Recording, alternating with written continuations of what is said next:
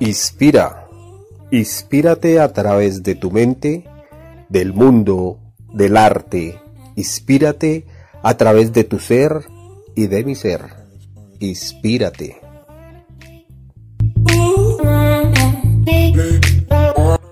Hola, hoy tenemos un nuevo día, un nuevo amanecer y un nuevo podcast. Nuestro tema para el día de hoy los pilares de la autoestima. Mucho gusto, me presento. Mi nombre es Angie González. Es un placer para mí estarlos acompañando el día de hoy con un nuevo tema, con un nuevo podcast de Inspira.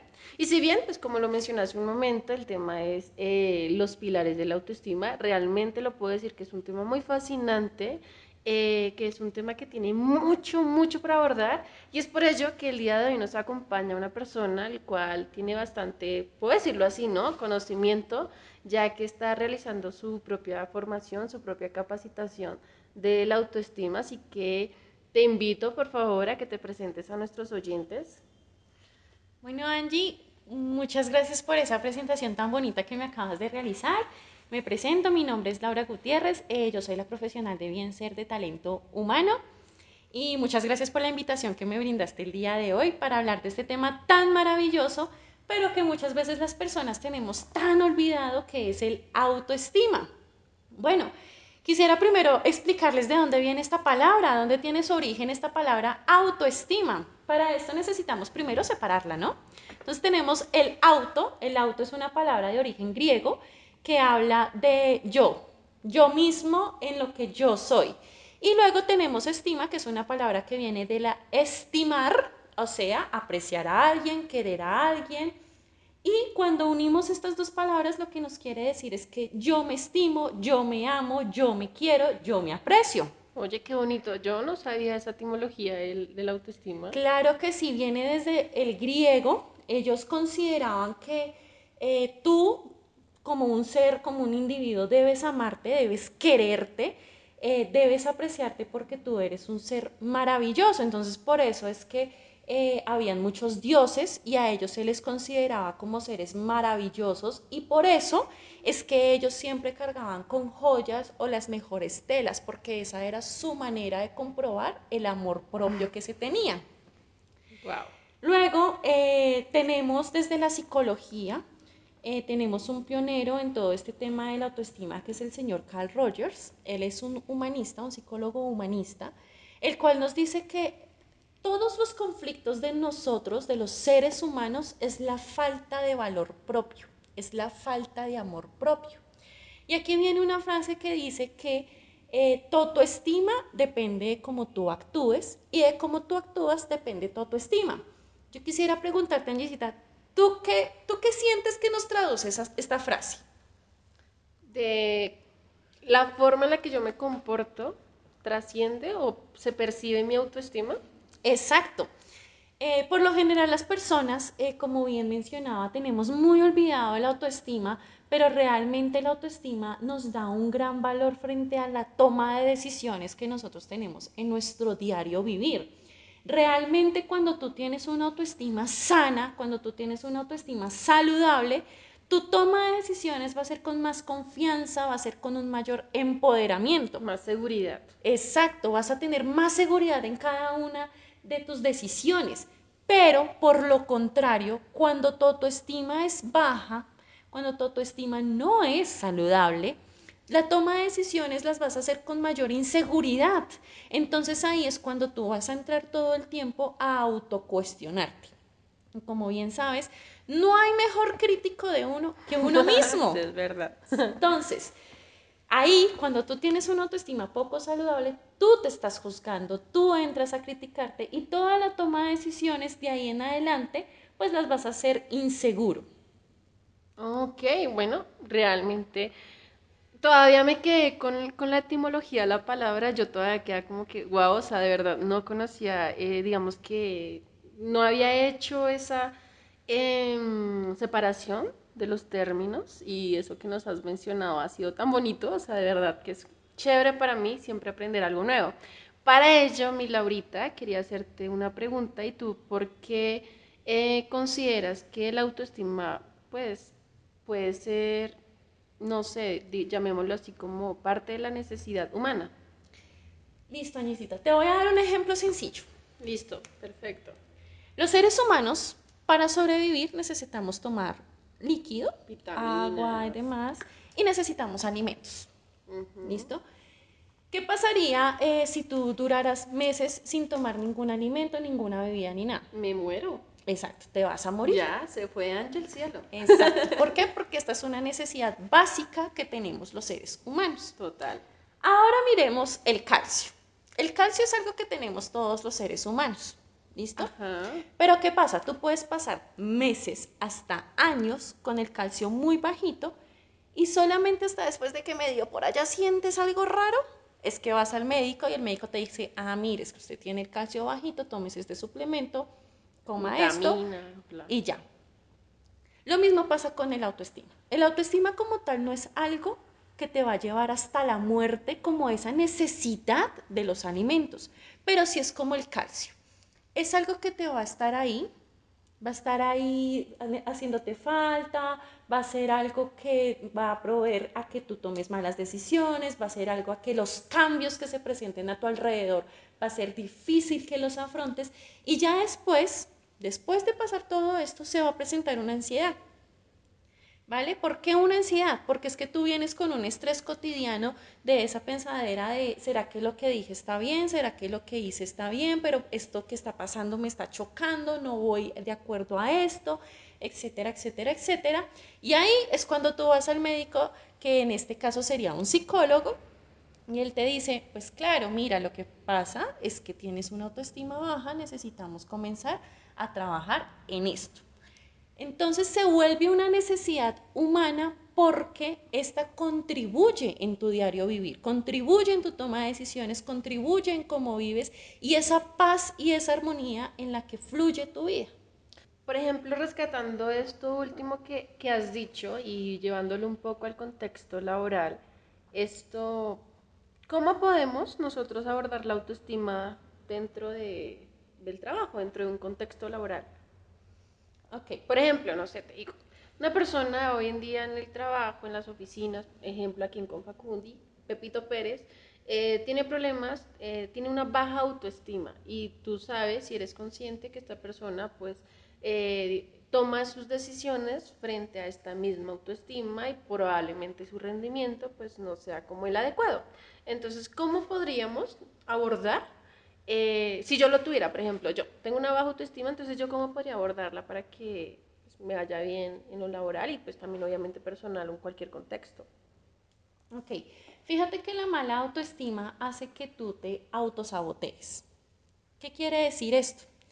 Eh, si por ejemplo se te presenta la oportunidad de ascender dentro de tu puesto de trabajo, imaginémonos que eres analista y hay la oportunidad de que pases a profesional, tú te vas a autosabotear cuando tienes una baja autoestima. ¿Qué quiere decir? Que cuando el jefe te entregue un proyecto y te diga, mira, necesito que me saques este proyecto adelante y con esto es con lo que yo voy a ir a decir allá en dirección, necesito que esta persona ascienda porque fíjense en este proyecto, ahí es cuando tú vas a comenzar a autosabotearte pensando en que no puedo, no soy capaz, no lo voy a lograr y eso te va a impulsar a que lo que entregues como producto final pues no sea lo esperado. Exacto. Y por ende pues se va a generar pues que no se suceda el ascenso. ¿Qué es lo que uno puede trabajar para no autosabotearse en ese tipo de aspectos? Que no solamente ocurre en la vida laboral, sino en todos los aspectos, hasta en las relaciones de pareja puedes comenzar a empoderarte con pensamientos como yo puedo, yo soy capaz y yo lo voy a lograr. Además, acepta que tú eres merecedor de lo que te rodea. ¿Ok? ¿Cómo puedes aceptar eso que te rodea? Lo que pasa es que los seres humanos, eh, cuando nos entregan una tarea, un proyecto, nos avergüenza decir, no entiendo, no sé cómo hacerlo. Porque si decimos, alguna de estas cosas, lo que vamos a dar a entender, pensamos que damos a entender, que no, sabemos. Sí, que no sabemos, que no servimos para eso. ¿Qué, ¿Yo qué hago aquí trabajando en Confacundi? Es que siempre, yo creo que ahí el dilema es tener siempre pensamientos negativos, ¿no? O sea, eh, yo no lo digo porque me va a ir mal, yo no lo hago porque lo van a rechazar y siempre, entonces yo creo que la autoestima baja va en línea de esos, de esos mismos pensamientos, ¿no?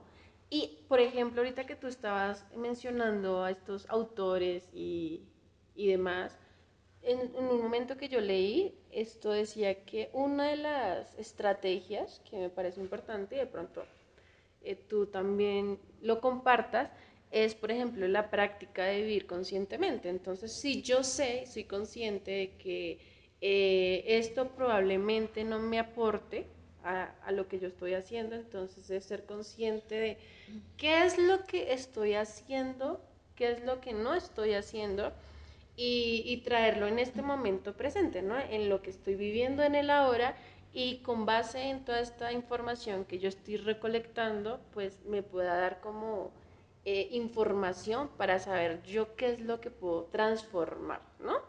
Exacto. El vivir conscientemente es una práctica que se realiza en la cual tú entiendas y sepas qué es eh, lo que a ti te satisface como persona. ¿Qué pasa? Eh, y les doy un ejemplo básico. Eh, imagínate que tú estás trabajando acá en Confacundi como analista de capacitaciones, pero ¿realmente lo que estás haciendo te está llenando como persona? ¿Realmente sientes que eso que estás haciendo te está haciendo a ti feliz?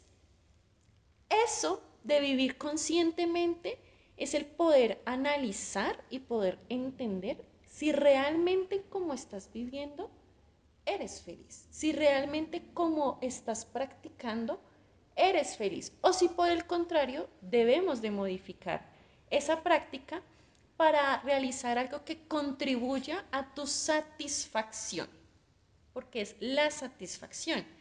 Entonces, una vez tú quitas esos pensamientos negativos, que por lo general los que más se presentan son el yo no puedo, yo no soy capaz, yo no me lo merezco. Tener el concepto del yo muy favorable. Exacto. Cuando comienzas a eliminar eso y cuando comienzas a aceptarte a ti como un ser humano maravilloso, con defectos y con virtudes, vas a poder tener una autoestima un poco más saludable. ¿Esto qué quiere decir? Nosotros no es que tengamos eh, la autoestima va a llegar a un punto en el que lo vamos a tener 100 de 100. El autoestima no es algo con lo que nacemos, no es algo innato de nosotros los seres humanos. el autoestima, exacto, es algo que se viene desarrollando a lo largo de la vida y jamás va a dejar de, de desarrollarse. Jamás. Nunca vamos a tener demasiada autoestima. Jamás. Simplemente vamos a tener una saludable autoestima. Pero es algo que vamos a ir desarrollando y es algo que hemos venido desarrollando desde nuestra niñez, adolescencia y en nuestra adultez. Y que se desarrolla en todos los ámbitos en donde nos hemos eh, nosotros desarrollado, dentro del ámbito familiar, escolar, empresarial, dentro de nuestras relaciones interpersonales. Ahí es donde pues nosotros desarrollamos el autoestima. Bien, me gusta, me gusta bastante. Ese, por ejemplo, podría ser uno de los pilares ¿no? de, de nuestra autoestima. ¿Y qué otro pilar de la autoestima podríamos nosotros tener presente? Eh, la práctica de vivir con propósito.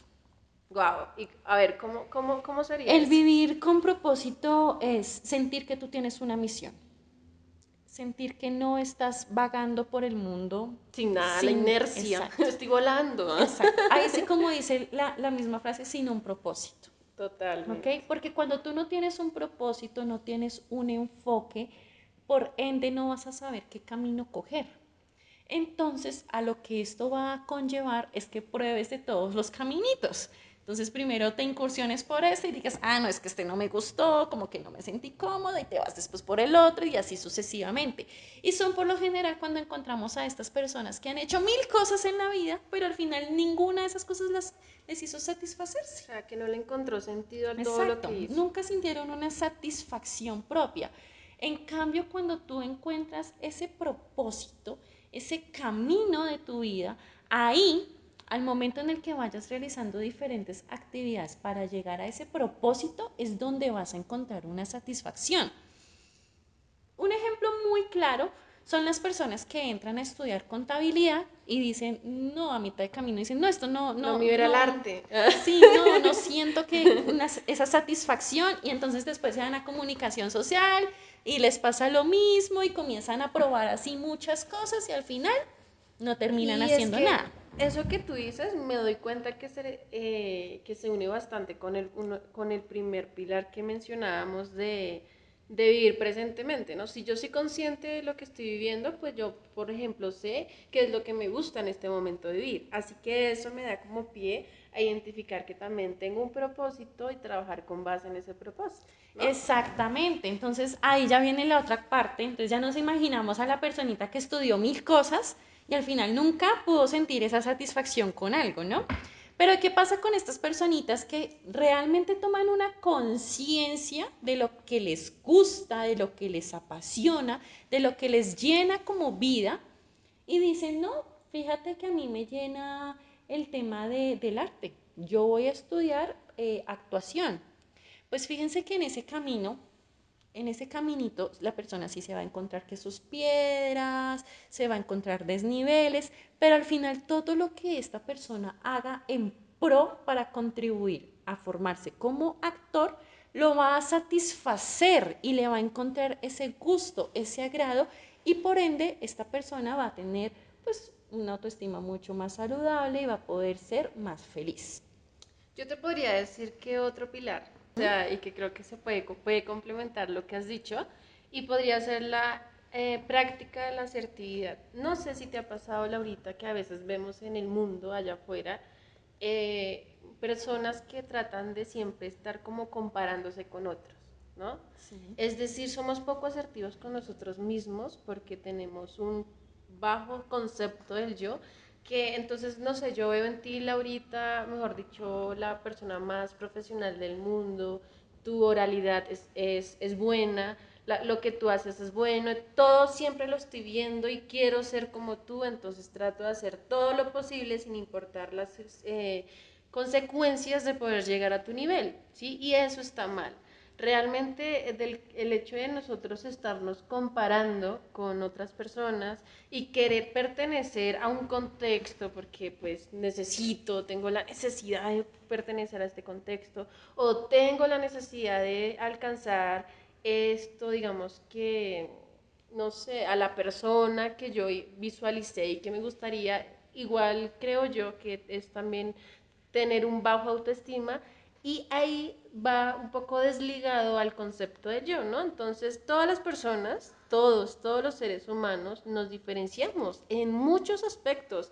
Laurita no es la misma, no, no es igual que yo, o sea, yo tengo una personalidad distinta, Laurita tiene una, una, una eh, personalidad distinta, pero creo yo, no sé, lo digo, las dos tenemos nuestras propias, digamos que eso que nos hace diferente aporta a la vida, creería yo, ¿no? Eh, entonces aquí la invitación es eso, identificar si de pronto en algún momento, perdón, en algún momento de la, identificar si en algún momento de la vida eh, quizás hemos estado comparándonos con otras personas y saber por qué, por qué lo estoy haciendo. ¿Será que esto que yo estoy haciendo va en línea a este propósito que yo marqué, este propósito, esto que me hace feliz, eh, esto que de verdad amo hacer? No, todos tenemos una esencia y la esencia es lo que nos hace seres humanos. Entonces aquí la invitación es ser tú, ¿sí? Eh, ser tú, tener, tener un buen servicio para las personas, yo creo que, y soy muy eh, partidaria de que todos los seres humanos vivimos a ser, a ser servidores, ¿sí? Entonces, yo creo que es otro de los pilares que estaba, están tan marcados en, en el autoestima. No sé, ¿tú, ¿tú qué opinas al respecto? Claro que sí, fíjate que cuando tú tienes una autoestima saludable, ya no tienes esa necesidad de estarte comparando con los demás. Porque cuando tú tienes una autoestima saludable, tú estás viviendo tu propia felicidad. ¿Qué quiere decir? Que ya no te importa lo que ocurre alrededor, sino que lo que te importa son tus propias experiencias y de que tú estés sano.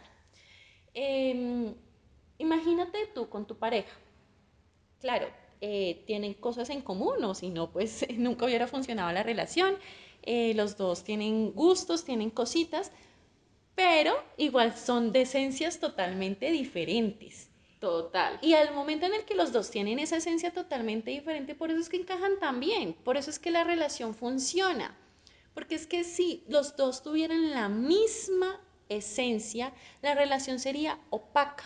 ¿Cuáles son esas relaciones opacas? En las que llegan a un punto en el que ya no se sienten, ya no vibran igual por un beso, ya no vibran igual por un te amo, ya no vibran igual. Creo que nos hemos puesto románticos.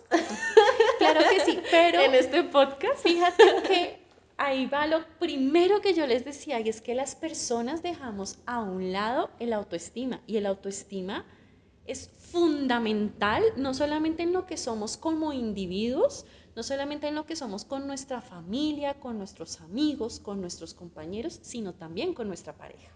Me, realmente creo que eh, esto que hemos dicho el día de hoy, esperamos de corazón que haya aportado bastante en cada uno de ustedes, en cada una de las personas que nos están escuchando en este momento, en cada uno de nuestros oyentes.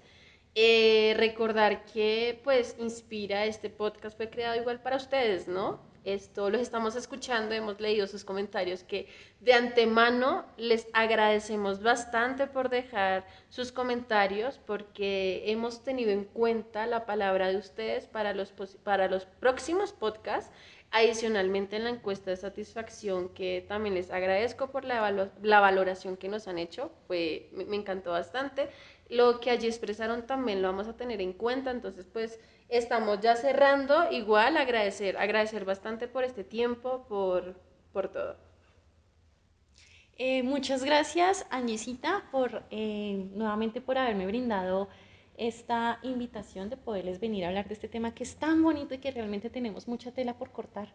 Eh, y la invitación final para ustedes, queridos oyentes, es que se den un espacio para encontrarse con ustedes mismos, se den un espacio para reconocer realmente cuál es ese propósito que tienen, cuáles son esas cualidades que ustedes tienen y las cuales pueden potencializar y que tengan en cuenta su autoestima día a día porque realmente eh, les va a contribuir mucho con la toma de decisiones que hagan. Muchísimas gracias, Angisita, oyentes, y espero pues que, estén muy bien y nos veremos en una próxima ocasión.